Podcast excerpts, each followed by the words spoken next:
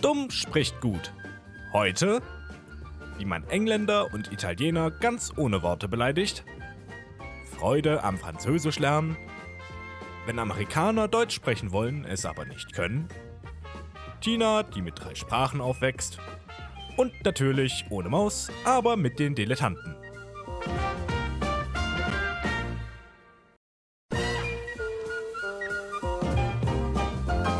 Głupi mówi dobrze. Dzisiaj, jak obrazić Anglików i Włochów bez słów, cieszyć się z nauką francuskiego, gdy Amerykanie chcą mówić po niemiecku, ale nie mogą. Tina, która dorasta z trzema językami i oczywiście bez myszy, ale z amatorami. Das war Polnisch. Dumm spricht gut. Zwei Dumme Ein Podcast und, ganz, ganz viel, viel zu bereden. Hallo und herzlich willkommen auf unserem Kanal zu unserem siebten, zu unserer siebten Folge müsste das, glaube ich, sein. Das ist absolut korrekt. Es ist die siebte Folge.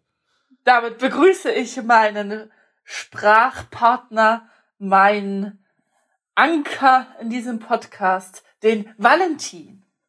Hallo. Ja, hallo und damit grüße ich zurück zu meiner äh, Podcast-Partnerin, meiner Felsin in der Brandung. Gina, hallo, zurück. Hallo. Oder wie man in Polen so sagt, Dzień dobry. Möchtest du vielleicht gleich sagen, was unser Thema ist? Sehr, sehr gerne. Du hast schon ein bisschen angeteasert, aber ich möchte einen anderen Weg mal gehen. Wir hatten es ja in der letzten Folge von Haustieren. Und du hast da so schön erzählt, dass immer, wenn du mit deinen Kaninchen redest, die dir äh, zumindest eins davon, Möhre, dir immer ganz aufmerksam zuhört. Und ich habe ähnliche Erfahrungen gemacht mit Nachbars Kater. Der hat mir nämlich auch immer zugehört, beziehungsweise der hat mir geantwortet. Immer wenn ich irgendwie mit ihm geredet habe, so, ja, moin, wie war dein Tag so? Und das ist eine, das ist eine Sache, die haben Katzen extra für Menschen entwickelt und auch gelernt. A, das Mounzen, Mounzen und Miauen spezifisch für den Menschen, aber halt auch, dass man antworten kann. Das ist so ein äh, Call and Response.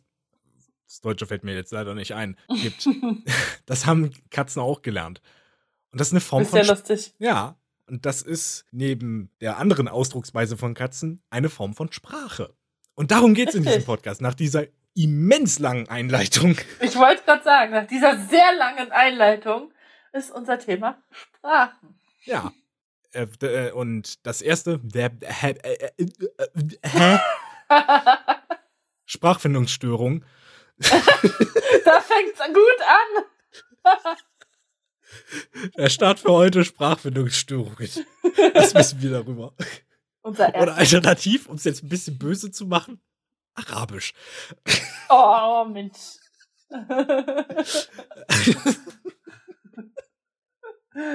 Es tut mir leid, falls ich jetzt jemandes Mutter beleidigt habe. Es Oder jemanden meine selbst. Intention. Ich kann halt nur einfach nicht meinen Mund ordentlich bewegen. Aber wo wir jetzt gerade von der. Also ich weiß nicht, möchtest du zuerst übers Polnische reden, über deine Spracherfahrung, oder wollen wir noch ein bisschen über Körpersprache reden? Weil wir hatten es ja gerade von der Katze und das wäre ja so die Hauptkommunikationsform von Tieren. Weißt du was? Ich fange sonst immer an. Red du doch einfach weiter. Oh, jetzt habe ich so eine derbe lange Einleitung gemacht. Oh, Also, weia. aber egal. Na gut. Ich kann auch, ich kann auch kurz mal zwischenfunken. Das ist ja der Sinn vom Podcast. Es ist ja ein ganz normales Gespräch eigentlich. Eigentlich. Nee, ähm, grundsätzlich sehr spannende Facette der Sprache ist die nonverbale Sprache, die Körpersprache. Wir kommunizieren ja auf unterschiedlichen Arten und Weisen. Und es gibt einen äh, Kommunikationswissenschaftler namens Paul Watzlawick, der mal den sehr schönen Satz gebracht hat, man kann nicht nicht kommunizieren. Und das stimmt absolut. Wenn man Ja, jemanden vor sich hat, dann redet der mit einem. Ohne ein Wort gesagt zu haben. Alles sagt einem etwas.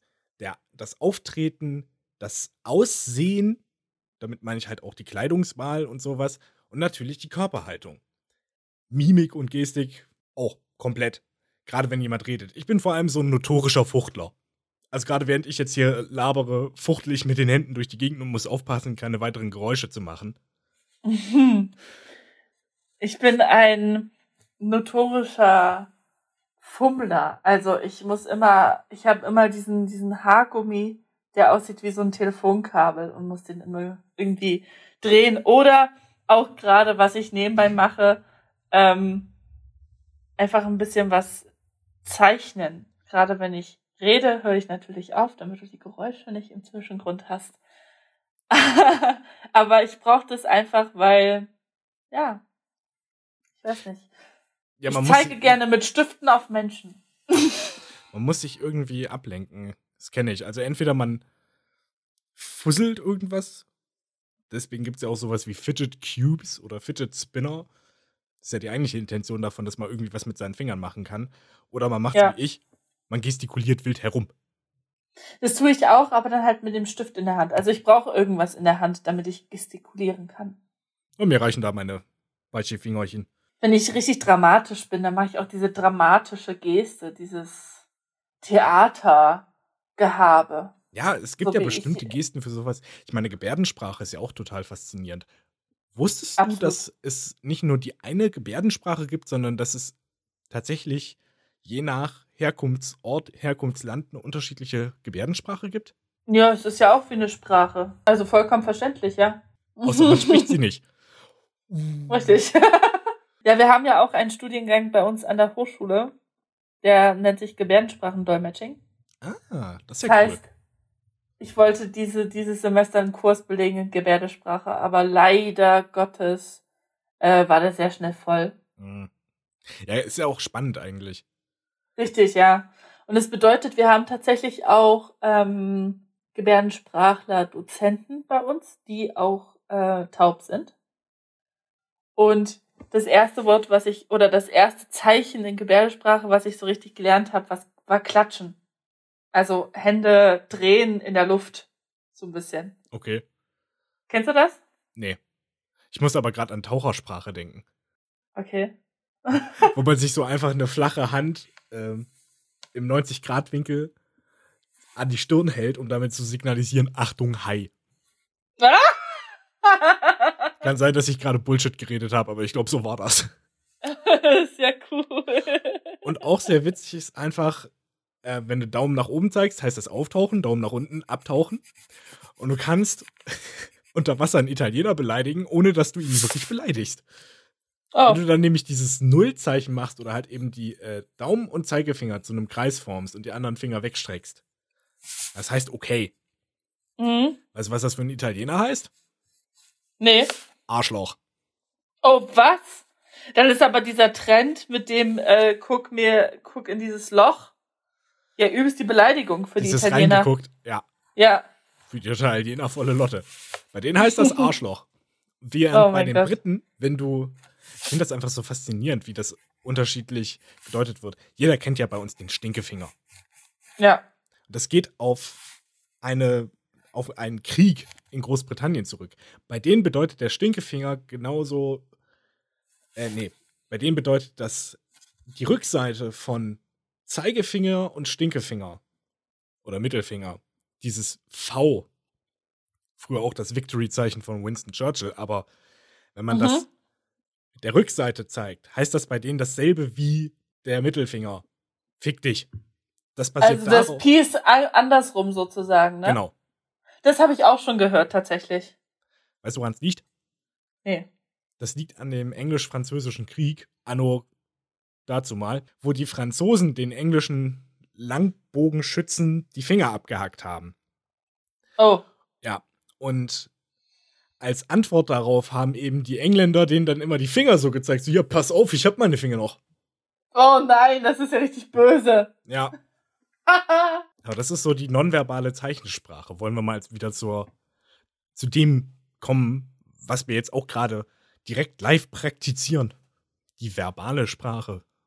Live und in Farbe, wie man so schon sagt, nicht? Ich hab sie im Radio gesehen. Live und in Farbe. Es erinnert mich daran, dass wir im Musikunterricht mal West Side Story geguckt haben. Und unser Lehrer hatte da eben auch die DVD mit dabei. Eben mit DVD-Hülle. Ja, so alt noch. Und hinten auf der Beschreibung, das war so schön, stand dann halt auch drauf: äh, Kamera, Farbe, Schnitt, in Klammern, Farbe, Kostüm, Farbe. Gut, das Farbe, in dem Fall haben wir dazu gedichtet, aber es war ein guter Gag. Bei Live und in Farbe, weißt du, woher ich diesen Spruch kenne und das passt sehr gut in dieses Thema rein. Aus dem Fernsehen. Wie so viel, nee, wie so viele in der sechsten Klasse habe auch ich Französisch gewählt. Und du hast das gewählt? Ja, ich konnte wählen zwischen Wahlfachmodulen und Französisch. Mir wurde das aufgedrängt. Nee, ich konnte wählen. Konnte entscheiden. Jedes Jahr aufs Neue. Ach echt? Lol. Und ich hatte nach dem, in der siebten Klasse, ab der siebten Klasse, eine Lehrerin, die hoffentlich diesen Podcast nicht hört, äh, die zwei Jahre lang weg war, da sie depressiv war. Oh.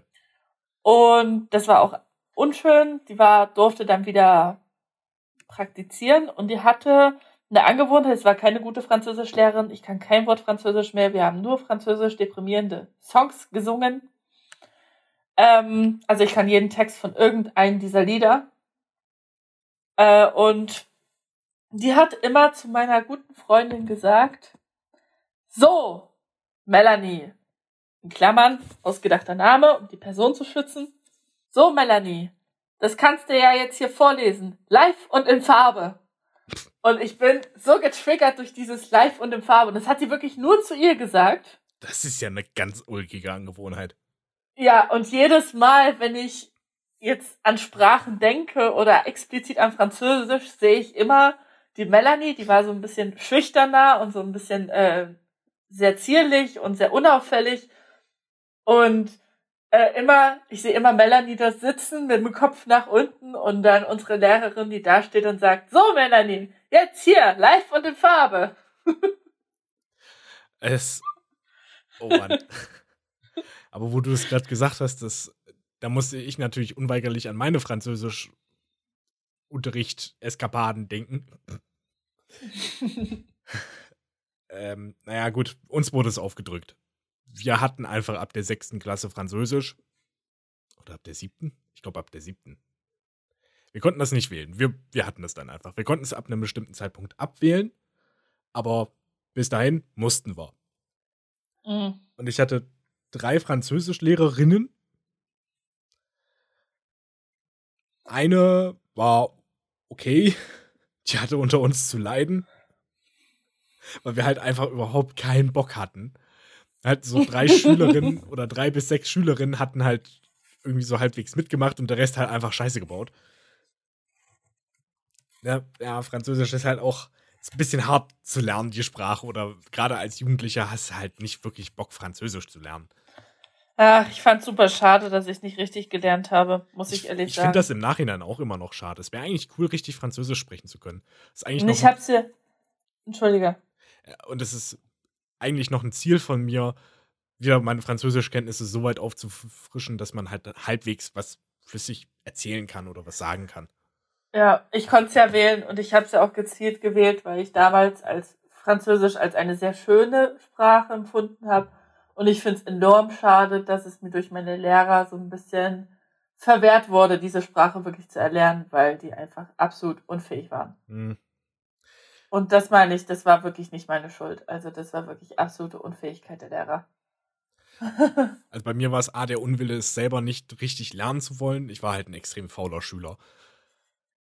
Dann kam noch dazu, dass halt die Klasse halt auch nicht wirklich mitgemacht hat. Also klar. Oh hab, ja, das war ganz schlimm. Ja, sowas zieht einen halt auch mit runter. Und wenn du dann halt nicht vom Fleck weg gut lernst, wird es über die Jahre auch nicht besser. Weil eigentlich ist es ja so konzipiert, du hast die Basis so in den ersten paar Jahren und dann wird es immer komplizierter. Und wenn du halt eigentlich bei der Basis schon fehlst, kannst du beim komplizierteren Zeug nicht mitmachen. Soll ich dir das deprimierendste überhaupt erzählen? Oh Gott. Wir waren aufgrund unserer Französischklasse hatten wir die Chance, eine Fahrt nach Belgien zu machen, eine Woche lang. Eigentlich sollte das an unsere Partnerschule gehen, da haben sich aber zu wenig Freiwillige gemeldet, um nach Deutschland zu fahren.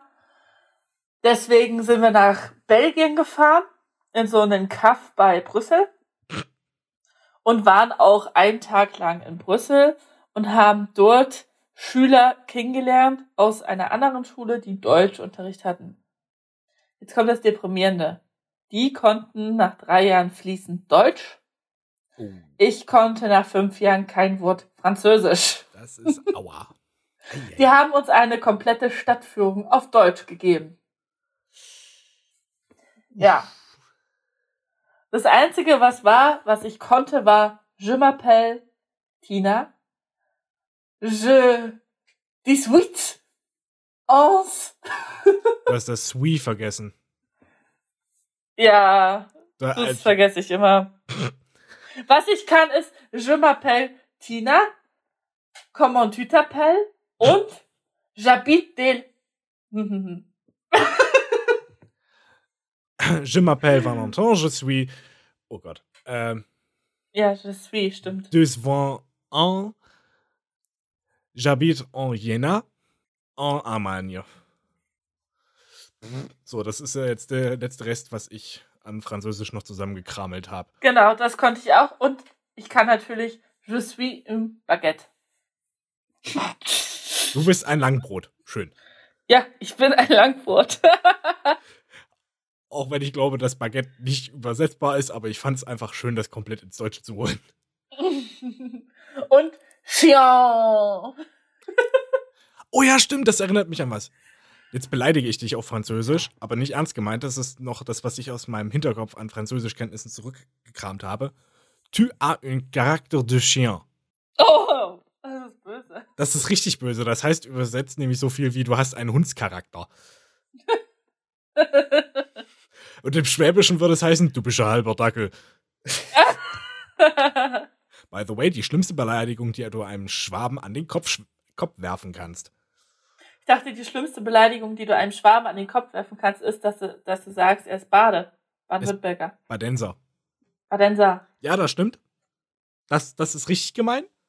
Oder halt einfach, wenn du ihn auf Schwäbisch beleidigen möchtest, du bist ein halber Dackel. Weißt du, warum das so schlimm ist? Weil du hast es nicht mehr zum ganzen Dackel geschafft. Wir sind zu schnell zu Dialekten übergeflossen. Das möchte ich mir kurz für später aufheben. Weil damit habe ich unfassbar viel Spaß. Dialekte und Akzente sind auch nochmal so ein Thema. Aber um nochmal kurz auf Französisch zurückzukommen. Bei meinen Französischlehrerinnen war es so, die eine hatte mit uns zu kämpfen, die andere war total lieb, hatte auch mit uns zu kämpfen. Die hat mir übrigens äh, bei der Versetzung dann später geholfen. Vielen Dank! Äh, und die letzte konnte mich nicht leiden. oh. Der hat mich gesehen und hat gedacht, ja, der kommt von der Familie, der kann kein Französisch. oh mein Gott, bei mir war es so, ich hatte Das ist übrigens- die erste. Entschuldige. Das ist übrigens der Grund, das ist mir gerade wieder eingefallen, weshalb ich Französisch auf dem Papier nicht kann. Ich kann es auch de facto eigentlich nicht, aber ich habe Französisch tatsächlich nicht bestanden. Ich schon. Ich habe mit einer 5 abgeschlossen. Ich weiß Wegen nicht dieser wie, Lehrerin. Das nehme ich ihr bis heute übel. Ich habe mich mündlich voll angestrengt, aber ich war trotzdem schlechter als alle anderen. oh Mann. Ich hatte, ich hatte auch drei Lehrerinnen.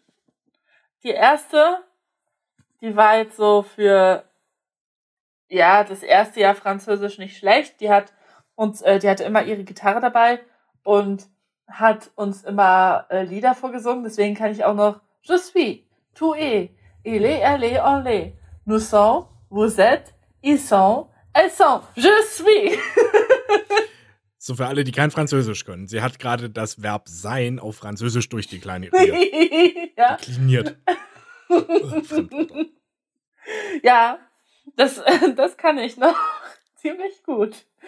Und dann ist sie im Halbjahr schwanger geworden. Sie ist nämlich, das war auch ziemlich lustig, sie ist auf Toilette gerannt und wir haben alle gesagt, sie ist schwanger. Eine Woche später war es es dann auch, tatsächlich. Also sie war davor schon schwanger, nur egal. und dann war sie weg.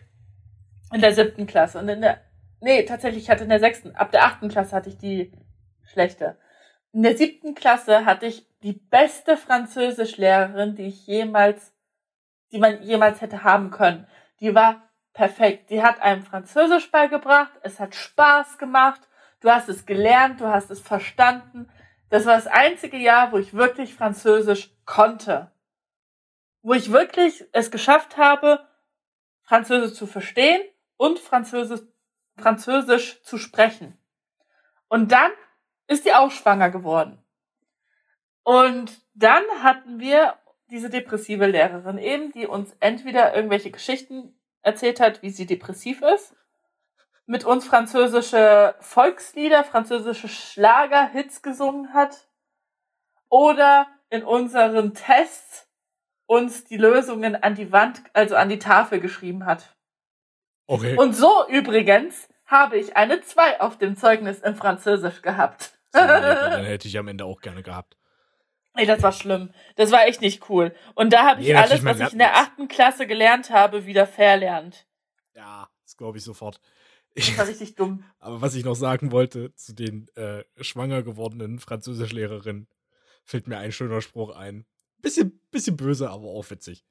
Ich kann Französisch, nur mit der Sprache holpert's ein bisschen. Aber Französisch war eher so die Sprache, die Zweit Zweitsprache oder die Drittsprache, die noch extra Ja. dazugekommen ist.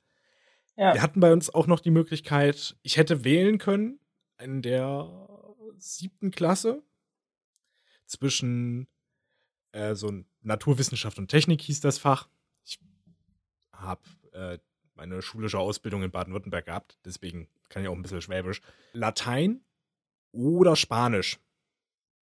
Aufgrund Naja. meiner grandiosen Französischkenntnisse und meiner Versiertheit habe ich mich natürlich sofort gegen Latein oder Spanisch entschieden. Ich war eher der naturwissenschaftlichere Typ. Oh ja. Interessant. Ja. Und dann habe ich es in Ja. der Oberstufe so schnell es ging abgewählt. Französisch meine ich Ich jetzt. bin, ich bin super traurig. Wir hatten die Möglichkeit gehabt, Spanisch zu lernen ab der 10. Klasse. Und in der 10. Klasse äh, war ich dann ja tatsächlich schon fertig, weil ich erstmal Realschule gemacht habe. Und da hat es gar nichts gebracht, dass ich dann irgendwie hätte wechseln können. Sehr traurig, weil Spanisch, äh, Spanisch hätte ich tatsächlich auch sehr gerne gelernt. Ja, jetzt ja so wollte ich Faible hier in der Hochschule ne? machen. Oh, ich liebe Spanien. Ich liebe es so sehr. Ich, es ist einfach Traum. Ich finde einfach diese, diese Power. Es ist Wahnsinn. Ich war noch nicht mal in Spanien, aber ich liebe es trotzdem. Meine Erfahrung mit Spaniern basiert auf dem Zusammentreffen in Tessé. Uh, Frankreich. Das war auch witzig, weil es so international war. Aber ich habe irgendwie so das Gefühl, du brauchst eigentlich nur ein Klassenzimmer von 15 bis 30 Spanier und die machen dir eine Stimmung wie in einem kleinen Stadion. ja, das meine ich. Das ist so cool. Diese Power, dieses, dieses Temperament. Also, das ist, ah, dieses, dieses, auch, ich liebe einfach, okay, das hat jetzt nicht direkt was mit Spanien zu tun, aber irgendwie doch. Ich liebe lateinamerikanische Tänze. Also ich war ja auch, mal wieder ein kleines Geheimnis von mir, ich war ja auch in einem Tanzkurs und habe tatsächlich bis Gold Superstar durchgehalten. Und ich habe es geliebt, lateinamerikanische Al lateinschikanische Tänze. lateinamerikanische Tänze zu tanzen. Das ist Wahnsinn. Ich liebe das. Das ist so, ah, so powermäßig. Das ist spanische Temperamente. ja, tatsächlich habe ich echt eine Schwäche auch für die Sprache und auch für den Dialekt. Weil ich das einfach, ja, ich weiß nicht, ich mag die Sprache enorm. Die klingt so richtig heißblütig und zugleich auch enorm melodisch. Heißblütig. Ja, heißblütig. Bei dir auch wieder nach Sachse durchgekommen. nee, tatsächlich nicht. Sich nur verlabert, ja. Ich habe mich ein bisschen verlabert. Ich, ich find's, aber ich find's witzig. Du bist eher so für das Temperamentvolle, für das Spanische, das Heißblütige. Tina kommt eigentlich aus Hesse. Du hast sehr viel Verwirrung gestiftet. Bin ich jetzt Sachse oder Hesse? Man weiß es nicht. Man könnte bei mir ja auch vermuten oder sich Fragen stellen, wo ich herkomme. Vielleicht bin ich ja Baden-Württemberger, aber vielleicht wo- komme ich ja auch von wo ganz woanders her. Man weiß es nicht. So, ähm. So, jetzt noch ein bisschen Verwirrung stiften, dass ich bayerisch schwätze. Äh, nee, aber du, du bist ja fürs Temperamentvolle, so für den Süden und ich bin eher im Norden beheimatet. Ich stehe eher auf Großbritannien, was wahrscheinlich noch nicht einmal in diesem Podcast erwähnt wurde. Nein, noch nie. Gar nicht. Ja, nee, ich bin echt tatsächlich traurig, dass ich kein Spanisch machen konnte. Und jetzt wollte ich es jetzt in der Hochschule anfangen und jetzt ist aber natürlich Corona und es gibt den Kurs nicht. Ja, ich habe enorm Glück, Corona, was das sowas Corona. angeht. Corona. Wie Cojones. Ich mag es zum Beispiel auch gar nicht, wenn man Barcelona sagt. Es heißt Barcelona. Ich kenne das, Das nur mit muss- so, so wie, wie das englische TH. Barcelona. Barcelona. Okay. Das muss melodisch und kraftvoll klingen. Ja, du bist dann auch so jemand, der die ganze Zeit korrigiert. Entschuldigung, das heißt nicht Barcelona, das heißt Barcelona. Nein, nein, ich verfluche die Person im Inneren. Okay. Ich lasse sie ihre Fehler machen und schließlich müssen sie daraus lernen. Du stehst, du stehst da einfach so daneben, ballst einfach nur so die Faust. Mhm. Mhm. Ja, so ungefähr. nee, tatsächlich geht es mir eher so, wenn jemand Deutsches versucht, ein polnisches Wort auszusprechen. Und ich gehe innerlich an die Decke. Mein Okay. Polnisch ist eine schwere Sprache, das wissen wir alle. Warum versuchen es denn dann alle? Immer wenn ich sage, ich bin Polin, kommt dann immer, äh, äh, äh, dzień dobry und so, ne? Weißt du, was mein Vater an der Stelle sagen würde? Der würde sofort die polnische Nationalhymne, den ersten Satz daraus zitieren. Oh nein. Ich weiß nicht, wie das auf Polnisch heißt, aber ich weiß, dass es auf Deutsch so viel bedeutet, wie noch ist Polen nicht verloren. Gestorben. Ach, nicht gestorben, okay. Also, ja, verloren. Ja, ja, ich weiß, das, da wird sich immer so drüber lustig gemacht. Aber man muss es auch mal so sehen. Es hat seinen Es Kontext. ist wahr, ja? Es ist wahr. Wie zur Hölle hat es Polen überlebt zu bestehen? Ja. So oft, wie sie zerteilt wurden. Das hat mein Geschichtslehrer mal so schön gesagt. Das hat sich Preußen und Russland so aufgeteilt wie ein Zwetschgenkuchen. Ist tatsächlich so. Ja, Und da natürlich. muss man schon mal sagen, Hut ab, dass wir noch leben, ha? Ja, ihr seid ein beständiges kleines Völkchen. Also ich finde, dieser Satz hat volle Berechtigung. Ja, es, ist, es spiegelt halt leider die traurige Geschichte Polens wieder. Ja, absolut. ja. Aber Ich jetzt finde ich es mal ganz interessant. Du hast es schon angesprochen, dein Polnisch, deine polnische Herkunft. Wie ist es so im Vergleich zum Deutschen oder was war für dich zuerst da? Deutsch oder Polnisch? Ich konnte bis zu meinem dritten Lebensjahr nur Polnisch sprechen. War natürlich ganz super, wenn du in Deutschland äh, gewohnt hast und dann in den Kindergarten musstest. Ähm, um das zu ergänzen, ich bin dreisprachig aufgewachsen. Also Polnisch, Deutsch, Griechisch. Oh ja. Kannst du Und noch Griechisch ein bisschen? Mm, minimal. Nicht viel. Okay. Ähm, aber mir ist gerade aufgefallen, dass ich den, den Do, Dombre gesagt habe. Das ist äh, falsch. Es heißt den Dobre. Ja, es war tatsächlich so, ich konnte als Kind dreisprachig sprechen und ich habe ungelogen dreisprachig gesprochen. Also ich habe einen Satz, den ich zu fremden Menschen gesprochen habe, nicht auf einer Sprache gesprochen, nicht auf zwei Sprachen. Sondern nein, auf nein, auf drei. ich habe einen Mix aus Polnisch, Deutsch und Griechisch gemacht und die einzige, die mich verstanden hat, war meine Mutter. Denn sie war die einzige, die alle drei Sprachen gesprochen hat. Sehr krass. ja, Ich dachte eigentlich, dass deine Mutter dich verstanden hat, weil du ihre Tochter bist und dieses emotionale Band über, ja, überschreitet jedwede verbale Grenze. Das sowieso. nee, aber tatsächlich habe ich, ich denke mal, meinen Großteil meiner Kindheit bei meinen Großeltern in Polen verbracht und äh, zu Hause in Deutschland und in Griechenland ab und zu mal. Jetzt würde mich mal interessieren, würdest du sagen, dass Deutsch deine Muttersprache, auch eine deiner Muttersprachen ist? Das war das, was ich vorhin sagen wollte. Ich empfinde tatsächlich gegenüber Polen einen größeren Nationalstolz als gegenüber Deutschland. Also ich bin, ich bin so Polen gegenüber, wenn irgendjemand was sagt und mich richtig äh, Angry Tina. Also da bin ich richtig so, boah, du hast gar kein Recht, das zu sagen.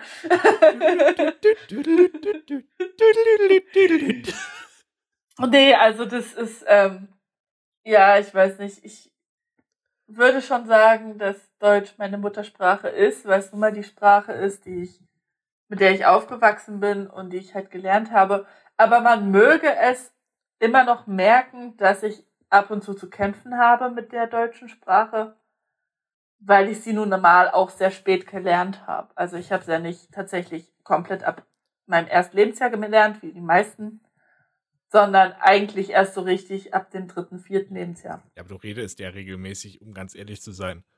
Du hast jetzt für mich keine anderen Sprachstörungen als andere Deutsche. Na, ich verhaspel mich doch schon sehr oft. Ich habe eine Essstörung, also das ist schon. Ja, aber also ich, sie, sie spricht von Esslauten, ne? Nicht vom Essen. das sowieso. Ich habe auch eine Essstörung. Jetzt wollte ich dich gerade aus der Scheide, Scheiße reiten. nee, also ja, genau, mit S-Lauten. Also ich habe so meine Probleme mit SZ und S und S und. Ich sag zum Beispiel nicht Soße oder Soße. Ich weiß jetzt nicht, was das Richtige ist. Das Richtige ist Soße. Soße. Genau. SZ. Und ich habe sehr lange Soße, Soße gesagt. Ein kleiner Funfact aus der Typografie. Die häufigste Ligatur eine Ligatur ist eine Verbindung von zwei Buchstaben sowie das Unzeichen, aber die häufigste Ligatur in der deutschen Sprache ist das SZ. Weil es ist die Kombination aus dem langen S, das ist eigentlich nur so ein Stab, das sieht so aus wie ein F ohne Strich in der Mitte, und dem kurzen S, das man heutzutage überall verwendet. Ja. Also das lange S kennt man auch von alten Schriften, von, von gebrochenen Schriften, von gesprochenen Schriften. von gebrochenen Schriften, das immer so aussieht wie äh, auf vor dem. Das ist das lange S und das kombiniert mit dem kurzen SZ. Entschuldige bitte. Ah ja, sehr interessant. Ja. Ja, nee, ich, ich merke es tatsächlich oft, weil ich ein bisschen hänge. Oder tatsächlich hatten wir vorhin das Phänomen, ähm, du hast mit Deutsch mit mir gesprochen, ich war gerade voll im Polnisch und habe dir auf Polnisch geantwortet. Das passiert mir gelegentlich. das ist nicht schlimm, weil das kenne ich vom Englischen her, weil ich, aber gut.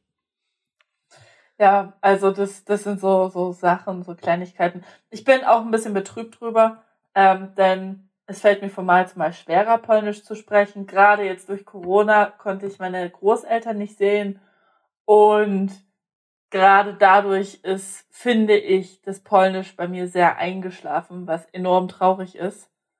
Kannst du dann nicht mit deiner Pod äh, oh Gott, mit deiner Mutter auf Polnisch reden? Ja, kann ich, mache ich aber nicht so gern. Okay. Okay, ja, muss ja nicht. Nee, also ich verstehe sie. Das ist jetzt, es ist nicht gravierend. Ich kann Polnisch sprechen, ich kann mich Polnisch verständigen. Ich verstehe Polnisch, Polnisch versteht mich. Also, äh, es so. funktioniert. Aber es wird halt schlechter. Ich muss halt mittlerweile länger drüber nachdenken, was ich wie sage. Und ob das jetzt grammatikalisch tatsächlich richtig war oder ja. ob ich da jetzt irgendwie einen Fehler habe. Und es ist manchmal schwierig, wenn ich mit meinen Großeltern rede und gerade im Redefluss bin. Ja, und mir fällt ein Wort nicht ein, dann muss ich das. Machen muss na, äh, mir fällt ein Wort nicht ein und dann muss ich das erstmal umschreiben, damit mein Opa versteht, was ich meine. Ja. Das ist halt immer ein bisschen dumm, weil das behindert dann natürlich auch so ein bisschen die Kommunikation. Klar, wenn man, wenn man so ein bisschen einrostet, kann ich verstehen. Naja. Aber so geht's mir mit dem, so geht's mir in meiner Muttersprache im Deutschen ja auch. Also, ich verlerne tatsächlich so ein bisschen das flüssige Sprechen, wenn ich nicht regelmäßig mit Menschen rede. Dann rede ich ja. ganz komisch. Also dann rede ich ganz abgehackt und muss immer länger überlegen und kann keine ganzen Sätze mehr formulieren. Das wurde jetzt auch im Laufe der Zeit immer wieder besser. Gerade durch den Podcast. Vor allem ich Deutsche schwere, schwere Sprache. Jetzt habe ich schon wieder schwere gesagt. Das wird heute nicht mehr, ne? Also. Nee. Entschuldige, ich habe mich in deinem äh, Redefluss da, da fällt mir noch eine Frage ein, die mir zwischenzeitlich oder auf die ich zwischenzeitlich gekommen bin, als du so erzählt hast, gerade, dass du in der polnischen Denke warst und mir dann auf Polnisch geantwortet hast, obwohl ich Deutsch mit dir geredet habe.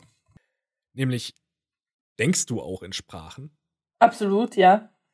Weil so geht's mir auch. Ich denke immer, ich verbalisiere alles in meinem Kopf. Ich denke immer auch so. Wenn ich Englisch rede, dann muss ich auch erstmal ins Englisch-Denken reinkommen. Ja, das ist tatsächlich auch so. Das ist etwas, was ich einfach gelernt habe, was mir hilft, die Sprache mehr anzunehmen. Also das ist wirklich, mir geht's auch so, wenn ich Englisch spreche, denke ich auch in Englisch, weil wenn ich auf Deutsch denke, muss ich ja das Deutsche erstmal ins Englische übersetzen. Das ist richtig. Damit, ja. falls ich es kommunizieren möchte nach außen. Und da gab es einmal so eine ulkige Situation. Entschuldigung, wenn ich dich jetzt unterbrochen habe. Ja. Warst du fertig oder? Ja. Okay. Weil da gab es eine komische Situation in meinem England-Urlaub. Ich wurde einmal angequatscht, natürlich auf Englisch, aber ich war in meiner Denke auf Deutsch und hab dann halt erstmal so die ganze Zeit irgendwie so ein bisschen rumgerödelt und gedacht so, oh mein Gott, äh, äh, ja, oh. Ja, das Shit. ist ganz schlimm. Jetzt muss ich in die englische Denke reinkommen. Andersrum ist es ganz witzig, wenn ich mir irgendwelche Serien auf Englisch angeguckt habe oder irgendwelche englischsprachigen Videos, bin ich halt in der englischen Denke drin und würde mich gerne auf Englisch unterhalten. Aber ich bin dann halt die ganze Zeit von Deutschen umgeben. Soll ich dir was Lustiges erzählen? Das ist mein kleines Geheimnis immer gewesen. Aber ich glaube, das hat jedes Kind gemacht. Früher hat man ja immer irgendwelche Geschichten, die man total mochte, nachgespielt. Ja. Oder halt einfach gespielt. Also zum Beispiel, ich habe lange Zeit gespielt, dass ich die Schwester von Harry Potter bin. Und ich bin jetzt nach ihm in der Schule und mit zwei Jahre unter ihm. Und ich hatte Und auch Englischunterricht. Du hast es dann so gemacht wie Harry mit äh, Ginny. Du hast dich dann in Ron Weasley verknallt. Absolut nicht. Pass auf. Ich habe mich in den Zwillingsbruder von Tom Riddle verknallt, ja? Tim Riddle. ja, Kreativitätslevel komplett on point. Aber ich Und glaube, aber das endete dann, das endete wahrscheinlich dann voll im Mord. Nee, der war nämlich ganz lieb. Achso. Und tatsächlich hat sich dann Voldemort auch mich verknallt. Und er war aber nicht Voldemort, sondern er sah aus wie Tom Riddle, weil ich total verknallt war in den Schauspieler von ihm. Warte mal, äh, welchen Schauspieler reden wir jetzt? Von Ray Fiennes oder von. Nee, von Tom Riddle. Von Tom Riddle aus dem zweiten Teil. Darf ich Der auch jetzt mal bei wieder. Narnia gespielt hat. Darf ich jetzt mal kurz wieder klugscheißern? Laut J.K. Rowling wird der Name französisch ausgesprochen und im Französischen wird die Endung nicht ausgesprochen. Dementsprechend heißt er nicht Voldemort, sondern Voldemort. Ich weiß, ganz schlimm, aber ich weigere mich, das auszusprechen. Ja, erstens ist, hat man das durch die Filme so gelernt und zweitens klingt es auch ein bisschen komisch. Ich finde, es klingt total dumm. Es klingt so ein bisschen, also, tuntig. Ja, absolut. no hate an der, an der Stelle, ne? Nur hey, trotzdem guter Podcast. Ja. Nee, also, ähm, es war tatsächlich so, ich glaube, jedes Kind hat das gespielt. Und ich hatte auf, in, in Hogwarts auch Sprachen, unter anderem auch Englisch, und habe dann tatsächlich in meinem Kopf auf Englisch weitergespielt. Oh, wie süß. Ja, weil ich hatte ja Englisch. Ich hatte in der Grundschule auch schon Englisch. Jetzt kommen wir zum Englischen, finde ich schön. Ich hatte in der Grundschule auch schon Englisch, aber das war halt kein richtiges Englisch. Das war halt so, äh, äh, du hast halt Englisch gehört und konntest so ein bisschen was verstehen, aber du konntest noch keine richtigen englischen Sätze bilden. Wir hatten halt sowas wie, das ist eine Hexe, a witch, das bedeutet Mülleimer, das bedeutet irgendwie Klassenbuch. ja, Halt so einfach simple Vokabeln, aber noch nicht einen richtigen englischen Satz. Das hatten wir erst in der fünften Klasse. Ja, ja, wir auch. Wir hatten auch in der Grundschule Englisch, ab der dritten Klasse. Und es war enorm lustig. Wir hatten Ginger, unser Englischbuch-Maskottchen. Und Ginger. mussten wir ständig, ja, Ginger. Und es war enorm, ich weiß nicht, mittlerweile, wo ich weiß, dass Ginger äh, ein unschönes Wort, glaube ich, für Äh, nee, Ginger, Ginger ist, warte mal, be bevor du den Satz beendest, möchte ich einen kleinen Gag machen. Ihr hattet das Reittier von He-Man als Maskottchen.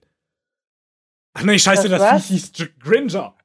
Ähm, nee, Ginger wird hier für rothaarige Menschen gebraucht. Ich weiß aber jetzt nicht, ob das irgendwie schimpfwortmäßig ist oder nicht. Ich glaube, es geht beides, also kommt drauf an, wie du es verwendest. Ich glaube, Hm. man kann tatsächlich Ginger einfach sagen, es wird aber auch häufig als Beleidigung verwendet. Oder du meinst Genau. halt Ingwer. ich, ich fand's halt, das habe ich dann halt irgendwann rausgefunden, dass, dann fand ich das Ganze nicht mehr ganz so lustig. Ja. Denn Ginger, unser äh, Englischbuchmaskottchen, war rothaarig und hatte viele, viele Sommersprossen. Ja, deswegen ist der Name wohl sehr, äh, sehr passend. Richtig. Ich hatte Englischunterricht mit den Büchern vom Carl Nielsen Verlag. Und da gab es einmal, oh Gott, ich glaube, er hieß tatsächlich Perry. Perry the Parrot. oh nein. Was ist das dumm? Ich glaube, er Oh hieß so, aber es war auf jeden Fall ein Papagei. Und dann gab es Oh noch. Prunella, geilster Name ever, Prunella the Poltergeist. Da finde ich halt aber auch so geil, ne? Es gibt ja ein englisches Wort für Geist. Ja. Ghost. Aber statt dass Ja. man Polterghost sagt, nö, Poltergeist. Ich finde es aber generell krass, Oder wie sowas wie Zeitgeist, Wörter ins Entschuldigung bitte. Englische übernommen werden. Ja, ganz viele. Gerade in der Medizin vor allen Dingen. Das weiß ich nicht, aber gerade sowas wie Kindergarten. Wobei das wieder was anderes beschreibt als der Kindergarten bei uns. Ja, ist ja wurscht. Ja. Aber es ist trotzdem, finde ich krass. Ruck, Rucksack gibt's auch. Der Rucksack. Ich finde das generell immer so ulkig, wenn, äh, wenn Engländer oder Amerikaner versuchen, Deutsch zu reden. Boah, es ist so lustig. Es ist so lustig, aber auch an mancher Stelle echt peinlich, vor allem wenn es in irgendeiner Serie passiert, wo sie dir verklickern wollen, ja, das ist jetzt ein Deutscher. Es Mm. ist so kalt in here. Ich hätte gerne eine weitere Wärmedecke unter. Alter, was auch immer du da sprichst, es ist kein Deutsch. ah, weißt du, was diese, diese, dieses ähm, Problem mit der deutschen Sprache perfekt aufgefasst hat? Und zwar gibt es eine Serie, die nennt sich Grimm. Und es ist so eine, so eine, so eine ein bisschen gruselige Krimiserie, die ist enorm gut. Und da geht es aber natürlich um die Grimms Brüder. Entschuldigung, du hast dich wieder versprochen. Es, es ist in diesem Fall eine Grimmi-Serie. ähm, ja. Nee, Und also es geht natürlich um die Grimms Brüder. Kennst du die? die Gebrüder Grimm, Ja. welche dafür bekannt waren, Märchen so richtig aufzuschreiben. Genau. Kennst du die Serie? ich kenne so grob das, worum es geht. Es geht irgendwie darum, dass ein Typ unterschiedliche Wesen, die Viecher heißen auch Wesen, in Menschen erkennen kann. Irgendwie so fiktive Märchenwesen. Also es geht im Grunde darum, dass Märchenwesen äh, existieren und dass sie getarnt als Menschen unter uns leben. Ach so, Und es das. gibt die Grimm, das waren damals die Jäger, also beziehungsweise es sollen die Jäger dieser Wesen gewesen sein, denn es wurde pauschal gesagt, dass jedes dieser Wesen böse ist. Was dann natürlich dieser eine Grimm, der gleichzeitig Polizist war, nicht so gesehen hat und vielen Wesen eine Chance gegeben hat. Es ist eine Hexe von Lustigste- Betsy. Das Lustigste an dieser ganzen Serie war, dass dadurch, dass es um die Gebrüder Grimm ging, natürlich sehr viel deutsche Sprache in dieser Serie verwendet wurde. Da habe ich auch Ausschnitte von gesehen. Das ist so gut. Es ist tatsächlich so gewesen, dass sie am Anfang der Serie sich ziemlich Mühe gegeben haben, auch dieses Deutsch zu sprechen und die Schriften, die sie gefunden haben, die ganzen alten Schriften, auch alle auf Deutsch geschrieben waren und sie sie dann auf Deutsch vorgelesen haben. Das wurde aber irgendwann zu anstrengend und zu falsch, sodass sie dann beschlossen haben, dass es zufälligerweise eine englische Fassung dieser Schriften gab Oh Mann. sodass sie nur noch alles auf Englisch vorgelesen haben. Das Allergeilste, also so eine schöne Szene, was ich mal gesehen habe, war, die sagen anstatt von Potion Zaubertrank. Ja. Das war halt so geil, da gab es eine Szene, it is a sober drunk. Oder irgendwie, wie auch immer die das aussprechen. Okay, und pass und auf. hat, er, hat so ein anderer Typ gesagt, Alan, what does that mean? It means potion. Why don't you say potion then? It's more than that. pass auf, das allerlustigste Szene ist, sie- suchen den Rattenkönig, ja? Auf einer Müllhalde. Ja, wo sonst? Und der eine dreht sich um und es erscheint eine riesengroße Ratte auf dem Bildschirm. Und er sagt, It's a Riesenratte! Oh Mann. In so einer richtig coolen Betonung. Es ist einfach generell, es ist einfach irgendwie knuffig, aber auch peinlich, wenn Amis versuchen, Deutsch zu reden. Richtig. Und ich fand das sehr lustig. Ich habe mir dann immer die deutschen Szenen, wo klar deutlich gekennzeichnet wurde, dass sie gerade Deutsch sprechen, auf Englisch angeschaut, damit ich das auch schön mitbekomme. Ja. Weil auf Deutsch bekommt man das Ganze natürlich nicht mit. So habe ich das auch gemacht bei äh, Scrubs. Da habe ich auch gerne mal auf Englisch geschaltet. Immer wenn es darum ging, irgendwie Deutsch zu reden. Das kann man daran erkennen, dass entweder bei Scrubs Dänisch geredet wird oder Allzweckwaffe in der deutschen Synchronisation Bayerisch. Ach, ganz schlimm. Hm. Naja. Und tatsächlich war es dort auch sehr lustig. Die äh, sind einmal nach Deutschland gefahren, weil sie einen Schatz finden wollten. Und da haben die Amis auch tatsächlich Deutsch gesprochen und haben die beiden gejagt auf Deutsch, mehr oder weniger. Auf sehr holprigen, sehr schlechten Deutsch. Ja. In irgendeinem bayerischen Dörfle. Ich Ja. finde das halt auch so bekloppt. Es gab auch eine Stelle bei Breaking Bad, wo irgendwie so ein deutscher Unternehmer war. Und in dieser Szene hat ein Amerikaner auf Deutsch Soßen erklärt. Er hat das in ziemlich gutem Deutsch gemacht. Man hat ihn gut verstanden. Aussprache war top. Man hat halt ein bisschen Akzent gehört, aber gut. Wir wissen ja, wie komplex Deutsch ist. Also wir haben ja auch sehr viele in Deutschland, die nicht richtig Deutsch sprechen können. Und ich meine nicht die Ausländer oder Migranten. Aber das sind so Momente, die haben sich so mega Mühe gegeben, alles so akkurat und so deutsch wie möglich zu machen. Und dann casten sie halt keine Deutschen. Wo ich mir so denke, was soll, Ja. denn, wa- was soll denn das jetzt? Aber Respekt für den Einsatz an den Schauspieler. Und auch eigentlich als Team. Aber das war so ein bisschen, hä? Ich habe auch wirklich immer Respekt davor, wenn jemand versucht, Deutsch zu lernen, weil es einfach eine extrem schwierige Sprache ist. Alleine die Das stimmt, Artikel ja. zu lernen und jemanden, also wem willst du denn bitte wirklich ernsthaft erklären, warum es das Auto ist und nicht die Auto? Hm. Ne? Also es gibt keinen wirklich logischen Sinn dahinter. Und da gibt es halt solche Streits wie das, der, die Nutella oder Ketchup oder nicht so wichtig. Aber Akzente sind was extrem Witziges. Genauso wie Dialekte. Ja, das stimmt. Bei Akzenten fällt mir was enorm Lustiges ein, was dir vielleicht jetzt auch einfällt, da ich es angedeutet habe. Ähm, und zwar hatten wir damals unser kleines Spielchen, du als Oh. Britisch-Verehrer und ich als damalige Französisch-Verehrerin. Oh Gott, ach ja, das. ja. Oh. Wir kennen uns ja schon seit einer Weile, also auch seitdem wir Kinder sind. Und als Kinder hat man natürlich gerne gespielt. Und dadurch, dass der gute Valentin so eine Affinität zu Großbritannien hatte und ich damals eine Aff Stoffel, Affinität zu Frankreich hatte, ähm, haben wir uns überlegt, dass wir doch spielen, beziehungsweise so tun, als wären wir Briten und Franzosen in Deutschland und haben so ein bisschen ihre Kultur angenommen. Yeah, to clear that up a little bit, we were acting mostly.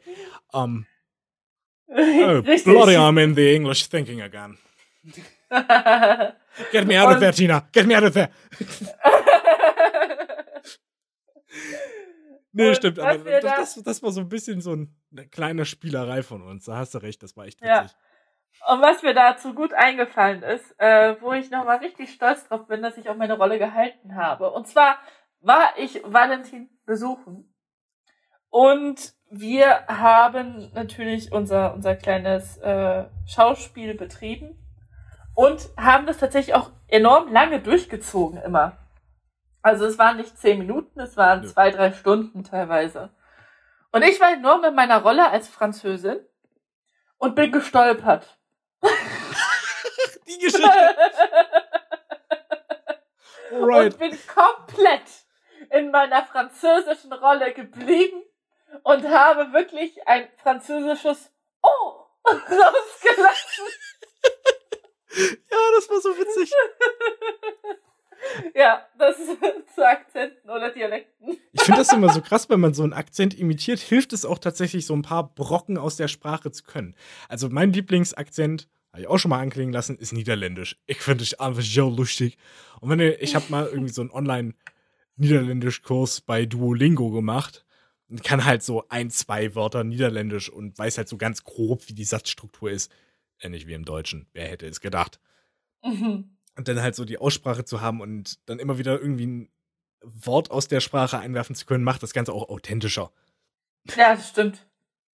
Hast du einen Lieblingsakzent eigentlich? Ich müsste raten, Mm. Spanisch oder Niederländisch? Und oder? Würde ich jetzt mal so bei ich dir mag Spanisch enorm. Also egal welche Varianten von Spanisch. Ich mag Spanisch. Ich mag das lateinamerikanische Spanisch. Ich mag das mexikanische Spanisch. Ich mag Portugiesisch, auch wenn das jetzt nicht direkt zu Spanisch zählt. Ich liebe diesen Akzent. Okay. Also, aber- also du meinst, ich meinte jetzt eher so der Akzent ins Deutsche hinein, aber es gibt da richtig Unterschiede? Also zwischen Portugiesisch und Spanisch, glaube ich. Ja. Sagt einem Portugiesen niemals, dass er Spanisch spricht. na, natürlich nicht, weil Portugiesisch klingt auch ulkigerweise irgendwie ein bisschen wie Russisch. Was meine, mein Freund immer gesagt hat, Portugiesisch ist Spanisch in sächsischer Form. Okay. Ich finde es witzig, dass ein Portugiese automatisch einen Spanier verstehen kann, aber ein Spanier nicht einen Portugiesen. Das ist aber wie mit äh, Tschechen und Polen. Tschechen haben, glaube ich, mehr Schwierigkeiten, Polen. Nee, Polen haben mehr Schwierigkeiten, Tschechen zu verstehen, aber Tschechen verstehen Polen besser. Witzig. Sowas Ja. haben wir Deutschen nicht. Dabei haben wir sowas um, um, um uns herum liegen wie. Obwohl. Natürlich haben wir das auch mit Deutschen. Doch, wir Nur haben mit das auch in Schweiz. Deutschen. Und Wir, wir, ein Schweizer versteht einen Deutschen definitiv besser als ein. Deutscher einen Schweizer. Richtig. Wobei man muss dazu sagen, Schweizerdeutsch ist, glaube ich, eher ein Dialekt. Ja, Keine aber trotzdem Sprache. versteht das kein Deutscher. Aber Friesisch, Friesisch ist eine richtige, fast eine eigenständige Sprache. Ah ja, Ich glaube, da würde es auch funktionieren. Das kann sein, das weiß ich nicht. Da gab es auch einen witzigen, da gab es auch mal einen witzigen Redebeitrag im Bundestag. Da hat die AfD nämlich einen Antrag gestellt, dass man Deutsch als Landessprache oder als Amtssprache ins Grundgesetz schreibt. Das Ja. ist jetzt nichts Ungewöhnliches, das hat die CDU, CSU auch schon des Öfteren versucht, hat aber halt nie wirklich geklappt, weil ist unnötig. Es ist in anderen Gesetzen geregelt, dass Amtssprache in Deutschland Deutsch ist. Ja. Das ist schon offiziell, muss man nicht ins Grundgesetz schreiben. Hm. Aber das Geilste war halt, da war ein friesischer Abgeordneter der SPD-Fraktion und hat seine Rede so halb auf Hochdeutsch und halb im Friesischen abgehalten, was extrem witzig war. Het down so, als ob man hier was wegnehmen würde, wenn was anderes dazu kommt. Und das Gegenteil ist der Fall. Bei den Autoren des Antrags ist, glaube ich, egal, ob ich platt spreche, Deutsch, Englisch oder Kisuaheli. Hören und verstehen sind eben zwei verschiedene Dinge. Oder wie wir in Ostfriesland sagen, ich verstehe die Wahl, man, ich begrieb die nicht. Ich möchte mich abschließend ganz herzlich entschuldigen beim stenografischen Dienst und ich gelobe Besserung. Ich danke dem Bundespräsidenten für das Verständnis und besten Dank für Tauern, Live-Kolleginnen und Kollegen. Also der Mann hat Humor an den Tag gelegt, das finde ich super. Aber kurz, um das klarzustellen, ich meinte auch den spanischen Akzent. Okay, im Deutschen. Ja, Es ist immer so schwierig, äh, Akzent und Dialekt zu unterscheiden. Ein Akzent. mittlerweile muss ich gar nicht mehr so damit kämpfen, muss ich ehrlich sagen. Ja. Ich auch nicht, weil ich die Definition kenne. Dialekt hat immer auch eine eigene Sprache, äh, hat immer auch einen eigenen Wortschatz in einem gewissen Grad. Akzent nicht. Mhm. Das hat eine andere Klangwerbung. Ach, ich weiß nicht. Weißt, was ist dein Lieblingsdialekt? Mein eigener. nee, so pauschal kann ich das tatsächlich äh, so nicht sagen. Ich finde, jeder Dialekt hat irgendwie so seinen Charme. Es ist auch immer was Unterschiedliches. Ich finde Schwäbisch irgendwie witzig und hatte für mich auch so ein gewisses heimatliches Gefühl, weil ich sehr lange Zeit in Baden-Württemberg verbracht habe und es mir sehr vertraut ist. Bayerisch finde ich lustig, weil es so was Bauchiges hat. Also, das ist so, so was, ich sag mal böse, Rumsiges. Das, das kommt so gerade aus dem, Bier, äh, aus dem Bierbauch hinaus. ich finde, das ist so kraftvoll. Äh, Österreichisch ja. ist, hat, es klingt versnobbt, ist aber auch irgendwie auch was ganz eigenes. Ist Schweizerdeutsch, verstehe ich nicht. Oh Gott, ich habe mir was angetan mal. Ich habe Heidi komplett im Schweizerdeutschen geschaut. Oh Gott. Und ich habe es irgendwann verstanden. Ja, man kommt vielleicht Ich verstehe rein. ein bisschen Schweizerdeutsch. Ja, ja. Grüezi. Grüezi. In der Schweiz, oder? Äh, Entschuldigung. Ja, und ich finde auch Plattdeutsch einfach witzig. Es hat auch was. Also ich wechsle ja auch ganz gerne immer zwischen den Dialekten hin und her. Aber, nur weil ich einen Dialekt jetzt nicht erwähnt habe, heißt das nicht, dass ich ihn nicht mag. Mir aber persönlich sehr wichtig ist mein eigener Dialekt Thüringisch. Jetzt habe ich es offenbart, ich bin Thüringer. Ich habe mich auch ein bisschen damit auseinandergesetzt. Ich spreche ganz konkret im Thüringisch. Das ist so der Sprachraum, der begrenzt wird durch den Fluss Ilm und die Saale. Passend, weil ich komme aus Jena. J-E-N-A. Fun Fact. Oder kleine witzige Geschichte. Eine Anekdote, wenn man so möchte. So. Drei Umschreibungen für ein und dasselbe genannt. Lange Rede, kurzer Sinn. Als meine Familie nach Baden-Württemberg gezogen ist, habe ich mich in der neuen Klasse vorgestellt und habe auch gesagt, ja, ich komme aus Jena. Damals habe ich sehr stark geThüringert. Oder sehr stark im Dialekt gesprochen. Was meine Ka Kameraden verstanden haben, ja, ich bin der Neue, ich komme aus China. Dementsprechend wurden meine Eltern begrüßt am Elternabend so, ah, Sie sind jetzt die Familie aus China.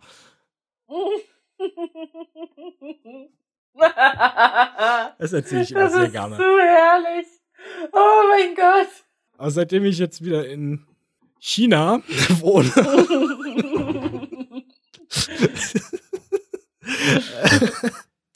äh, versuche ich auch wieder ein bisschen in den Dialekt reinzukommen und es hat auch ganz gut geklappt. Ich glaube, in den letzten Folgen hat man auch so ein bisschen eine, eine, eine Prägung gehört. Ach ja, ich bin sehr anpassungsfähig, was Dialekte angeht. Also ich nehme Dialekte sehr schnell an. Zum Beispiel habe ich äh, in meinen Dialektenschrank beziehungsweise in meinen Wortschatz aufgenommen Schatz aus dem schönen Wienerischen. Und zwar habe ich äh, eine Zeit lang mit äh, Österreichern zusammengearbeitet und mein Teamleiter war Wiener. Und der kam immer zu uns und hat gesagt, ja, Schatz. was Ach so, ach so wie, wie schaut her? ja, was ich verstanden habe, war Schatz, Ja, das habe ich Was er die gemeint hat- verstanden. war schaut. Ja, Schatz daher. Ja, Schatz. das mag ich sehr gerne. Äh, was ich aus dem Fränkischen übernommen habe, als ich dort eine Zeit lang studiert habe, war Bist du deppert oder was? oder Bist du deppert? Ich kann es nicht mehr ganz. Das mochte ich sehr. Und ich, was, was ein Dialekt war, für den ich äh, damals tatsächlich dahingeschmolzen war, war Schwäbisch. Ich fand den enorm schön. Und jetzt ist es aber tatsächlich, ich mag Österreichisch enorm. Also gar nicht Österreichisch an sich, äh, Es gibt tatsächlich ja auch nicht das konkret, eine Österreichische, ne? Es kommt ja auch immer Richtig. darauf an, wo. tatsächlich konkret Wienerisch. Das finde ich einfach wahnsinnig schön. Einfach, weil es unfassbar herablassend klingt. Und ich finde, das ist der Wahnsinn. Was ich kennengelernt habe in meiner Arbeit, ich habe ja mit Österreichern zusammengearbeitet. Ich hatte einen Wiener bei uns, der Grazer hat äh, ähnlich dem Wiener gesprochen. Und was ich absolut gar nicht verstanden habe, ähm, obwohl er schon Hochdeutsch mit mir gesprochen hat, war die Region äh, zwischen äh, von Österreich, die bei der Schweiz ist. Die sprechen nämlich ganz, Gott. ganz verquirltes Schweizerösterreichisch. Mhm. Das verstehst du nicht. Ja, Das so ist in, so, wirklich, so in furchtbar. Grenzregionen wird es eh generell heikel. das ist furchtbar. Es ist wirklich furchtbar gewesen. Also nicht, weil es nicht schön klingt, sondern ich habe es einfach nicht verstanden. Ja, nee, das ist eh ganz heftig. Ich meine, wenn du, ja, wenn du jemanden wirklich aus der Sprachregion hast, der wirklich sehr tief eingesessen ist, dann verstehst du die nicht. Ich glaube, du hattest auch noch keinen Schwaben von der Alp vor dir. Doch, tatsächlich hatte ich das. Echt? Okay. Ja, ich mag den Dialekt einfach sehr gerne. Ich verstehe es teilweise auch nicht, aber ich finde ihn sehr es, schön. es ist sehr wahrscheinlich, dass du schon mal einen Schwaben von der Alp vor dir hattest, weil du ja mit uns unterwegs warst. Ja. Und ich hatte einen Freund, der hat dort gewohnt. Aber so richtig im Kaff, also der hat so richtig hart Schwäbisch gesprochen, geschwätzt. Ja, nee, aber ähm, den Dialekt, den ich am wenigsten mag, ist tatsächlich Berlinerisch. Das finde ich enorm anstrengend und damit kämpfe ich auch gerade ein bisschen hier. Ähm, ich wohne jetzt in Sachsen-Anhalt. Ja, du bist so in der Sprachgrenze zwischen Sächsisch und Ah. Brandenburgisch, Berlinerisch. Ja, und es ist, es ist fürchterlich. Hier gibt es viele, viele Menschen, die sagen Icke. und das mag Tina gar nicht. Da wird Tina so Und- wütend, dass sie von sich in der dritten Person redet. Ja, ich werde nicht wütend. Ich, ich fühle mich da unbehaglich. Ich finde das irgendwie. Ich fühle mich dann immer so, als würde mich gerade jemand ausschimpfen. das hat so berlinerisch so für mich. Ja, Berlinerisch so eine ist Wirkung ruppig. auf mich. Und natürlich meinen eigenen herkömmlichen Dialekt. Ähm, das Sächsisch. Das kann ich absolut auf Teufel komm raus nicht leiden. Was ich wiederum Auch- ulkig finde. Auch wenn ähm, man mir das ab und zu mal anhören mag, dass ich etwas ins Sach Sächsische gera gerate. Geräte. Das tue ich aber tatsächlich nur, wenn ich aufgeregt bin oder wenn ich enorm wütend bin. Aber äh, wenn ich wenn ich enorm wütend bin, dann gerate ich in so einen Mix aus Sächsisch und Fränkisch. Ist auch sehr lustig zu beobachten. Ähm, aber tatsächlich, ich spreche kein Sächsisch. Ich möchte es nicht sprechen. Ich bin froh, dass ich es nicht spreche. Ich hoffe, dass ich es nicht spreche. Und der einzige Satz, den ich auf Sächsisch kann, da ich jahrelang an einem Schild vorbeigefahren bin, der genau diesen Satz beinhaltete, ist Mein Leib schlopft mir. Ja. Es ist ein klein Paris und mocht sich sehende Leute. Johann Wolfgang von Goethe, Faust, da haben wir schon wieder. Ja, wunderbar. Ich finde, das war auch mit diesem eloquenten Zitat können wir auch schließen. Meine Güte, das ging auch wieder schnell rum. ja, Wie die Zeit vergeht, wenn man sich freudig in Rage labert. ja, das stimmt. Das wäre das wär aber auch so ein Thema. Ich glaube, über Deutsch und deutsche Dialekte könnte man noch mal eine Folge machen. Irgendwann in ferner Zukunft. Ach ja. da war schon wieder das Sächsisch. Solchen Sachen nicht. Ich spreche Thüringisch. Ich, also, viele verwechseln. Nein, das Fass mache ich jetzt nicht auf. Sind zwei unterschiedliche Dinge. Punkt. Ich sage zum Abschluss nur eins auf Sächsisch und das ist, um alle zu triggern, Ölf. Das war mein Abschlusswort. Und weißt du, was ich jetzt sage? Ich verabschiede mich heute mal im Dialekt. Ich bin mal ganz extravagant gewagt. Warum dieser? Oh Gott. Ich sag bis dann, Ich sag bis dann euer Hahn. und eure Hände. Macht's gut, meine Güten. Äh, wiederschauen.